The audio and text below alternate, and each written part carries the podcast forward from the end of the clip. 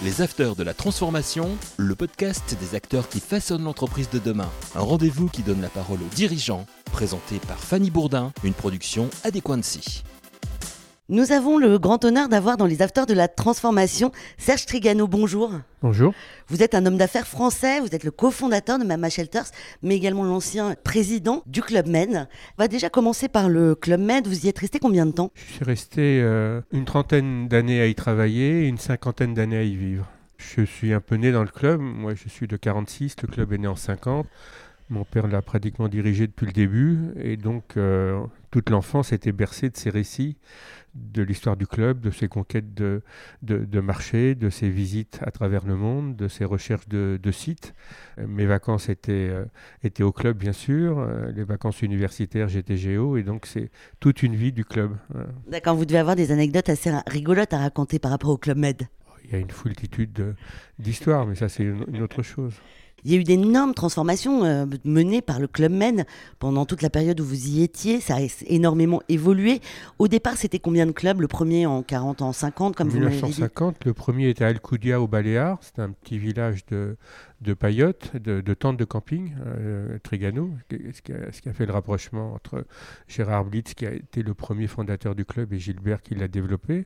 Et puis euh, après, la, formule a, a, plutôt bien fonctionné. Il y a eu un village à Barati en Italie, puis Corfou, qui a été un des villages emblématiques de l'histoire du club. Et en 80, mon père a pris la décision de partir à la conquête du monde et de se développer aux États-Unis, en Asie, au Brésil. Et moi, j'ai participé à cette conquête en travaillant à New York pour le, Club Med aux, États-Unis. C'est d'ailleurs là que Club Méditerranée est devenu Club Med, parce que pour les Américains, Club Méditerranée, c'était trop long à prononcer, et ils nous en ont fait un Club Med.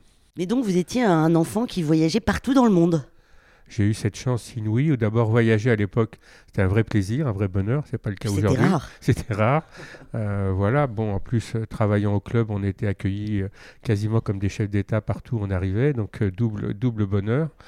Et c'était une visite et c'était surtout des contacts humains. C'est là où on a, on, apprend à comprendre les autres, euh, nos amis marocains, tunisiens, mexicains, japonais. Euh, voilà, ça c'est une histoire inimaginable et inoubliable. Donc déjà à partir du Club Med, c'est déjà une success story familiale.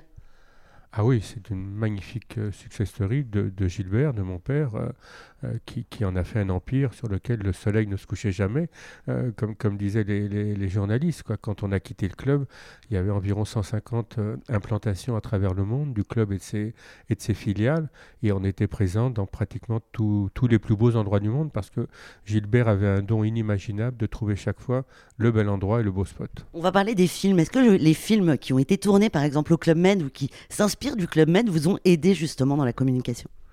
Écoutez, il y a eu toutes sortes de films. Il y a des tas de films qui racontent le club, qui sont plutôt pas mal. Il y a un film qui a connu un succès inimaginable, qui est Les Bronzés, qui a fait rire toutes les équipes du club, à l'exception de mon père, qui, qui en a été très contrarié, parce que le club, c'était sa vie. C'était un homme très pudique, et donc euh, qu'on raconte cette facette du club qui existait, il en était bien conscient, mais qu'on en fasse tout un film, honnêtement, ça, un peu, ça lui a un peu pourri sa, sa vie pendant quelques temps. Ça n'a eu aucun impact. C'est-à-dire que ceux qui n'aimaient pas le club ont continué à pas l'aimer en disant, voyez, on vous avait dit ce que c'est, et ceux qui ont aimé le club ont continué à y venir en disant que c'était l'endroit le plus beau du monde et qui continueraient à y passer leurs vacances. Vous partez du Club Med en quelle année En 97. Pour quelle raison On peut en parler un petit peu? Un clash avec les actionnaires. La, famille Agnelli euh, décide de me jeter, c'est le mot, parce que les, les résultats de l'exercice n'étaient pas en phase avec les attentes du marché. Et donc, euh, c'est un peu violent et je quitte le club. D'accord. Et alors, comment on se réinvente quand on a passé comme ça plus de 30 ans dans, une, dans, dans votre Club Med, dans vos Club Med D'abord, pour être honnête, il y a un petit passage un peu difficile. Il y a deux, trois années. Burn-out un petit burn-out. Il y a deux, trois années de traversée du désert, d'angoisse, d'autant plus que nos successeurs aient pris un malin plaisir à expliquer qu'on était des nuls et des incompétents. Donc, ça a été, euh, ça a été un peu violent c'est la vie des affaires, hein. c'est comme ça que ça se passe la plupart du temps. Et puis après, ben, j'ai la chance d'avoir euh, une famille solide, une femme euh, qui est à mes côtés depuis 50 ans, deux fils extraordinaires, et on a décidé de se réinventer et de réinventer quelque chose. Et alors vous allez réinventer les Mama Shelters Oui, avec l'idée au départ que ça pourrait être un resort, puisqu'on voulait montrer qu'on n'était pas aussi nul que ce qu'on nous avait dit. Donc on avait prévu de faire un resort au Maroc, dans la région de Marrakech. Pour un certain nombre de raisons, ça ne se fait pas. Et après, on a une, idée qui est de se dire tant qu'à se réinventer, autant se réinventer sur un domaine un peu différent, en restant dans, le domaine de l'hôtellerie, mais en quittant les villages de vacances et les resorts et, en s'intéressant à l'hôtellerie de ville. Parce qu'à l'époque, euh, d'abord, la ville regagne un certain attrait. Les maires des grandes villes font un travail formidable pour euh, euh, les réinventer. Les Martine Aubry, les Alain Juppé, tous ces hommes et ces femmes, je ne parlerai pas de Paris, font un travail extraordinaire. Et on prend des vacances plus courtes L'arrivée du TGV, l'arrivée d'Internet fait qu'on peut décider un mercredi, jeudi de partir un week-end avec la personne qu'on aime, avec ses enfants, dans une ville, visiter un musée, euh, voir un match de foot, écouter un concert. Voilà, et on se dit, il y a peut-être un truc à faire. Et c'est comme ça que ça démarre. Et c'est des hôtels aujourd'hui où euh, c'est vraiment, il y a beaucoup de gens qui travaillent, qui viennent dans les Mama Shelters? Oui, d'abord, je crois que le point fort du Mama Shelter, c'est que c'est un lieu qui est ouvert aux habitants de la ville. La clé de notre succès, euh, vous allez euh, bruncher le dimanche euh, avec des gens que vous aimez au Mama Shelter. on y passe l'après-midi. On y passe l'après-midi, on écoute un peu de musique, on, s'amuse avec ses copains, on fait une partie de baby-foot. Euh, voilà. Et donc, à mon avis, c'est la, la vraie clé. C'est à, la fois un lieu qui n'est pas clivant, c'est-à-dire tout le monde peut y aller. Vous avez beaucoup de fric, pas beaucoup de fric, vous êtes black, vous êtes blanc, vous êtes feuille, vous êtes beurre, tout le monde est bienvenu, euh, ce qui n'est pas toujours le cas dans beaucoup de lieux à Paris. C'est ouvert à tout le monde, c'est plutôt abordable, c'est des tarifs euh, abordables. Et donc cette ouverture sur la ville a été, je crois, la bonne clé. Et d'ailleurs, quand on ne savait plus comment expliquer le Mamar, on disait que le Mamar, c'était un bar avec des chambres au-dessus, plus qu'un hôtel. Voilà et vos fils, parce que vous avez deux fils, donc vous êtes cofondateur avec eux du Mama Shelters. Quand vous quittez le Club Med, quand il y a eu ce petit passage à vide de deux ans, vous allez les chercher en leur disant j'ai un projet, je voudrais qu'on le monte tous les trois. Écoutez, le bonheur que j'ai, c'est que je ne vais pas les chercher. C'est que le, soir de mon éviction du, du club, mon fils Benjamin, qui travaillait chez Coca-Cola à Atlanta, donne sa démission, prend l'avion et me retrouve à Paris le lendemain matin. Voilà, c'est euh, aussi simple que ça. Et l'autre fait à peu près la même, la, même chose. Et donc on décide ensemble de, travailler. Et moi j'adore travailler en famille. Je travaille avec mon père pendant 30 ans et j'ai le bonheur de travailler avec mes deux fils. Aujourd'hui, euh, le Mama Shelter, ça a été racheté, je crois, par le groupe Accor? Absolument. Depuis combien de temps? Depuis que, euh, six mois six mois. Je ne peux pas vous demander combien vous, vous avez vendu le groupe, évidemment. D'accord. Mama Shelters, aujourd'hui, c'est combien d'hôtels dans le, dans le monde? Il y a 16 Mama Shelters dans le monde, 8 en France et 8 à l'étranger, un peu partout. Euh, Los Angeles, Prague, Belgrade, euh, euh, Londres, Rome, Lisbonne. Et puis, il y a maintenant une dizaine de mamas en construction. Le prochain, la prochaine ouverture, c'est Rennes. Et puis, on ouvre à Dijon, on ouvre à Dubaï un truc assez étonnant avec à la fois des chambres Mama Shelter et des appartements Mama Shelter. Et l'investisseur a décidé de faire euh, des appartements brandés, enfin décorés Mama Shelter, qui sont déjà tous vendus, ce qui est incroyable. Moi, je n'en reviens pas. Puis après, on travaille sur des projets à Medellin, hein, en Colombie, à Casablanca, Marrakech, Tunis, Singapour. Abidjan, euh, Cape Town. Et comment ça se passe donc Parce que Accor reprend la main de Mama Shelters? Il y, a des équipes d'Accor qui, dirigent maintenant le Mama Shelter. Et Jérémy et moi, on reste leurs consultants. On, les accompagne. Euh, mon fils sur tout ce qui est la restauration et tout ce qui est le design, et moi sur tout ce qui est le développement. Vous utilisez souvent des architectes stars. Euh, vous avez travaillé avec Stark, par exemple, mais avec d'autres architectes. Ça a toujours un peu, la même signature, le Mama Shelter. On, essaye de s'entourer de, très belles signatures. Dans la restauration, on avait pris Alain Sanderin et Guy Savoie, qui sont euh, deux chefs euh, exceptionnels. dans le design, on avait pris le meilleur, qui était Philippe Stark. Et donc, c'est ce mélange. Alors, il y a maintenant un bureau du design Mama Shelter, dirigé par un, garçon formidable, Benjamin Doglani. Et c'est ce bureau de design qui dessine tous les, tous les mamas qui sont en construction. Et vous, votre autre fils est parti sur une autre voie? Notre autre fils travaille depuis longtemps à Los Angeles. Il a une galerie de tableaux et il travaille sur la partie de la communication et du marketing. C'est lui qui nous a aidé à lancer le Mama. Il a été partie prenante dans le lancement du Mama Shelter. Très bien, on a parlé un petit peu du Mama Shelters. Maintenant, on va, on va imaginer un petit peu les hôtels de demain. Comment vous les voyez, vous, Serge Trigano? Bah, écoutez, je peux vous dire ce qu'on est en train de voir, puisque nous, on est en train de travailler sur un nouveau projet.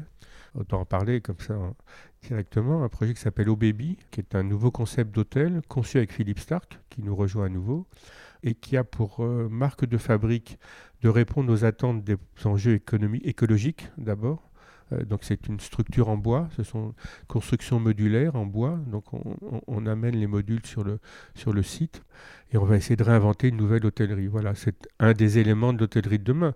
À côté de ça, il y a tous les hôtels lifestyle qui vont continuer à se développer. Moi, je crois que la, beauté de notre métier, c'est qu'il y a de la place pour tout le monde. Euh, il y a de la place pour l'hôtellerie économique, les Ibis ou autres. Il y a de la place pour le haut de gamme, du très haut de gamme. L'enjeu va se trouver, à mon avis, sur la qualité des équipes. Euh, c'est là que se fera la différence. Comment intégrer justement euh, une dynamique un petit peu RSE à ce type d'hôtel, aux hôtels justement aujourd'hui? Je crois que c'est une obligation. je veux dire, c'est même plus une, une option quand on a ouvert le premier Mama, honnêtement, on n'a pas été très très vigilant là-dessus. Euh, on était tellement content d'arriver à le financer le premier que. Surtout qu'on n'en parlait pas à l'époque. Voilà, absolument. Euh, et, là aujourd'hui, c'est vrai qu'on ne parle que de ça. Bon, euh, c'est presque trop à mon avis. On passe d'un extrême à l'autre, mais enfin c'est une vraie donnée du monde d'aujourd'hui. On a vécu un été compliqué. On sent que les choses sont un peu compliquées. Voilà, donc on est, je crois, obligé, quels que soient les codes qui vont être mis en place, les nouvelles règles et autres je pense que les clients et les équipes euh, ne, viendront que travailler ou séjourner que dans des hôtels qui vont répondre à ces enjeux.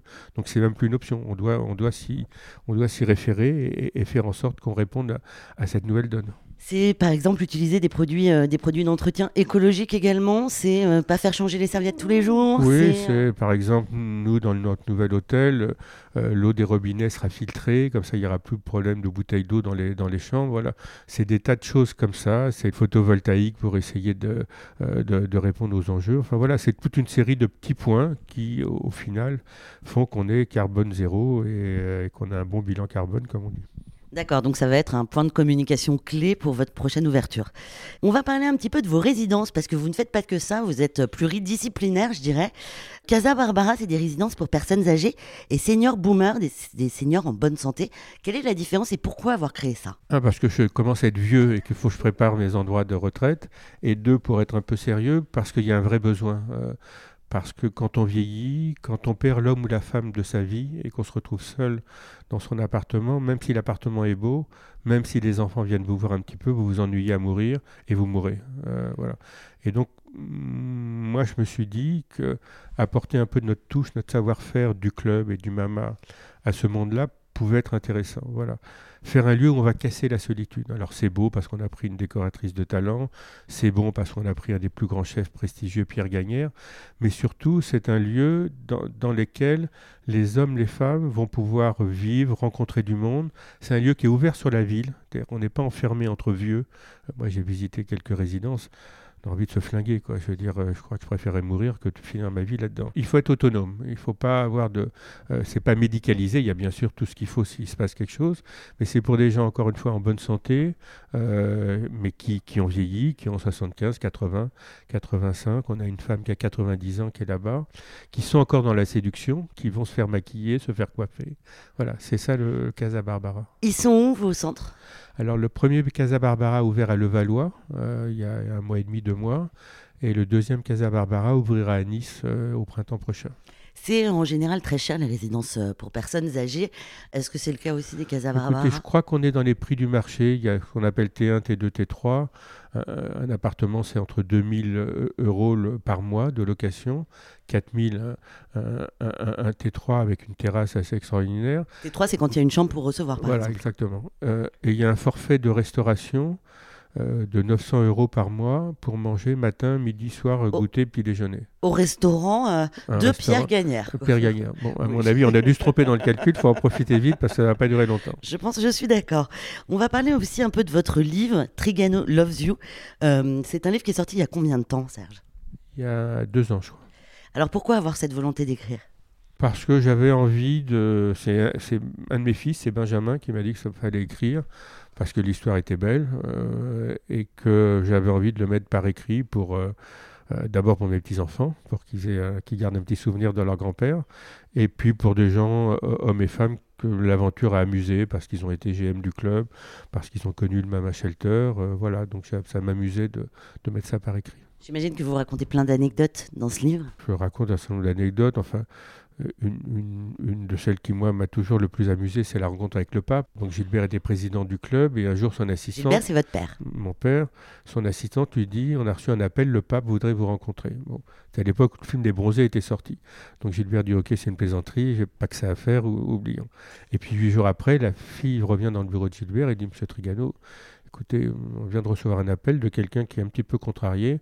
En principe, quand le pape demande à voir quelqu'un, on répond positivement.